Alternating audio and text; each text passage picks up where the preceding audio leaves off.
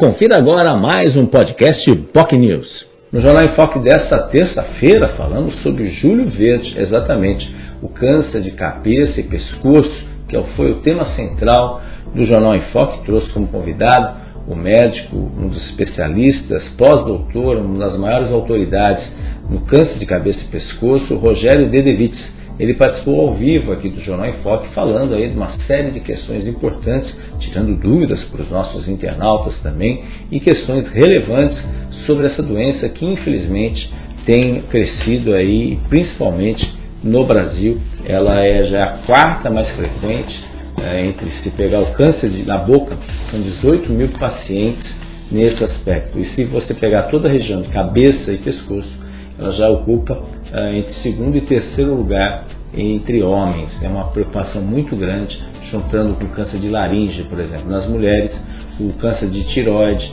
e sendo que no Sudeste ele já é o terceiro maior caso de câncer no, no Brasil e no Brasil como um todo o quarto maior nesse sentido. Enfim, é são números preocupantes que chamam sempre atenção, até porque uh, no Brasil a cada ano são casos e casos que surgem e obviamente há uma preocupação muito grande. A expectativa para 2023 é que 39.550 novos casos de câncer de cabeça e pescoço surjam no país, incluindo os cânceres de cavidade oral, tiroide e laringe. Preocupações importantes aí, lembrando que dia 27 de julho é o Dia Mundial da Prevenção ao Câncer de Cabeça e Pescoço. O médico falou aí sobre cuidados que os pacientes devem ter, especialmente se tem alguém na família que já teve é, algum tipo de câncer na cabeça e pescoço. A chance de quem teve uma primeira vez de voltar aí é, uma segunda vez é 10 vezes maior daqueles que nunca tiveram esse tipo de câncer. As maiores questões, rouquidão, ferida na boca, dor de garganta, especialmente em grupos de risco, e especialmente grupos de risco são os homens acima de 40 anos.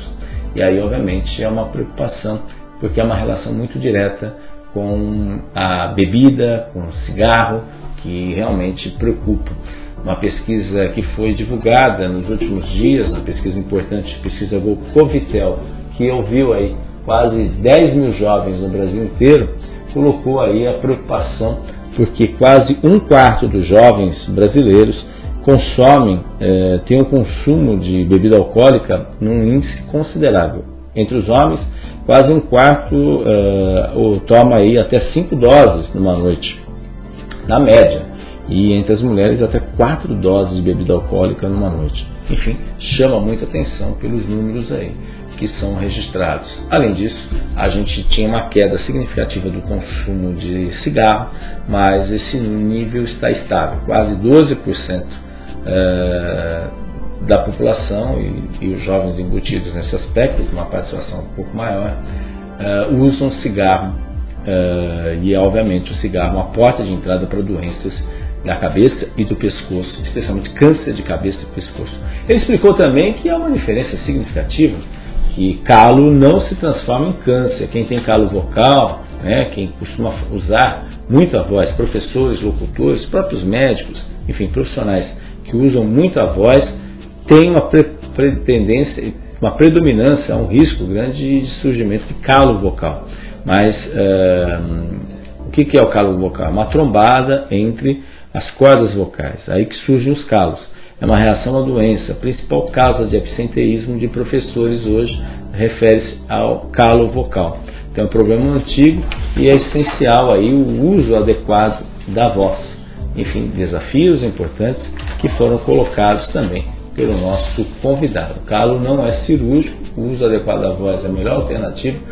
Repousar a voz é, e aí evitar, obviamente, falar muito alto. Né? Quem fala muito alto, a tendência é você ter esse tipo de problema aí, do calo vocal nesse sentido. Sobre o câncer especificamente, que é o foco central do Júlio Verde, a, a cura para quem chega logo no estágio inicial chega a 80 a 90%, mas infelizmente é, os casos quando chegam para tratamento são de 80% a 90% já estão em casos avançados da doença. E aí a dificuldade de acesso é, muitas vezes acaba impedindo aí que as pessoas tem um resultado positivo, até porque a chance de cura ou de tratamento, além de ser tratamento com traqueostomia e outras ações, além de radioterapia e outras ações, as chances são menores de 50%.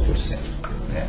Enfim, uma doença preocupante. Ele que responde pelo ambulatório de câncer de laringe do Hospital das Clínicas também. E ele atende todas as quartas-feiras à tarde uh, e percebeu que a pandemia piorou a situação. Mais casos acabaram, estão chegando aí, casos mais graves, e muitas vezes a traqueostomia é, é a maneira mais, mais imediata para tentar pelo menos a pessoa poder respirar, que às vezes nem isso ela consegue fazer.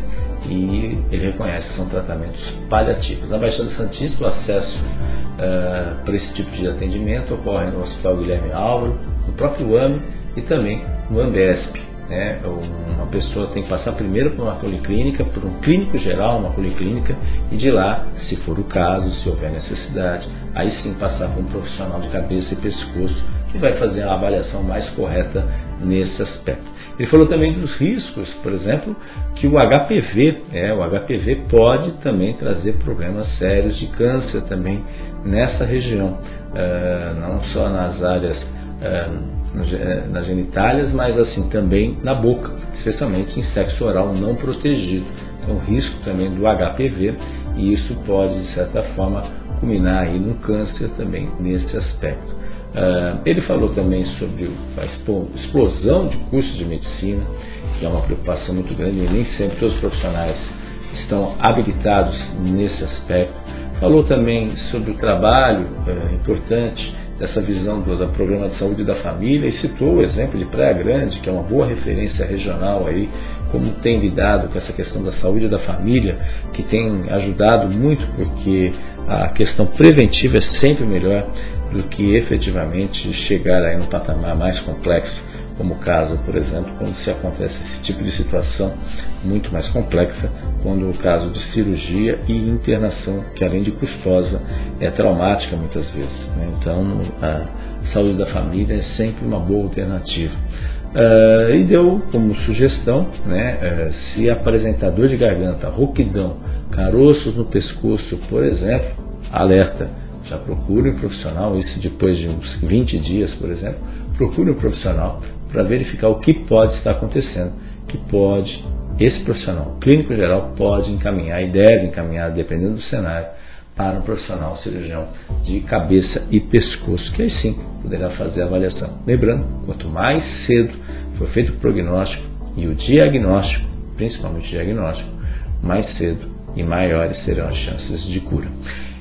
Ele falou também sobre uma das paixões, afinal ele é presidente da Associação Brasileira de Filatelia e uma paixão que ele tem desde a infância, aí, é um dos maiores especialistas em filatelia, é, Rogério Ledevites, que é médico, cirurgião, um dos maiores autoridades na área de câncer de cabeça e pescoço, algo que no exterior geralmente está atrelado aos otorrinos, mas aqui no Brasil há essa diferenciação entre os otorrinos os profissionais que cuidam especificamente de câncer de cabeça e pescoço. Esse foi o Jornal em Foque desta terça-feira que você acompanhou pelas nossas redes sociais. Se você quer saber detalhes, acompanhar também, já que você está ouvindo o nosso podcast, você pode também acompanhar detalhes da entrevista no nosso Facebook, facebook.com.br News, nosso canal no YouTube, youtube.com.br TV. Também pode nos acompanhar pelo nosso site, bocnews.com. E se você quiser, 3 horas da tarde, na TV com Santos, canal 8 da Vivo e canal 11 da NET Claro. Tenham todos um ótimo dia. Tchau, tchau. Você ouviu mais um podcast Boc News.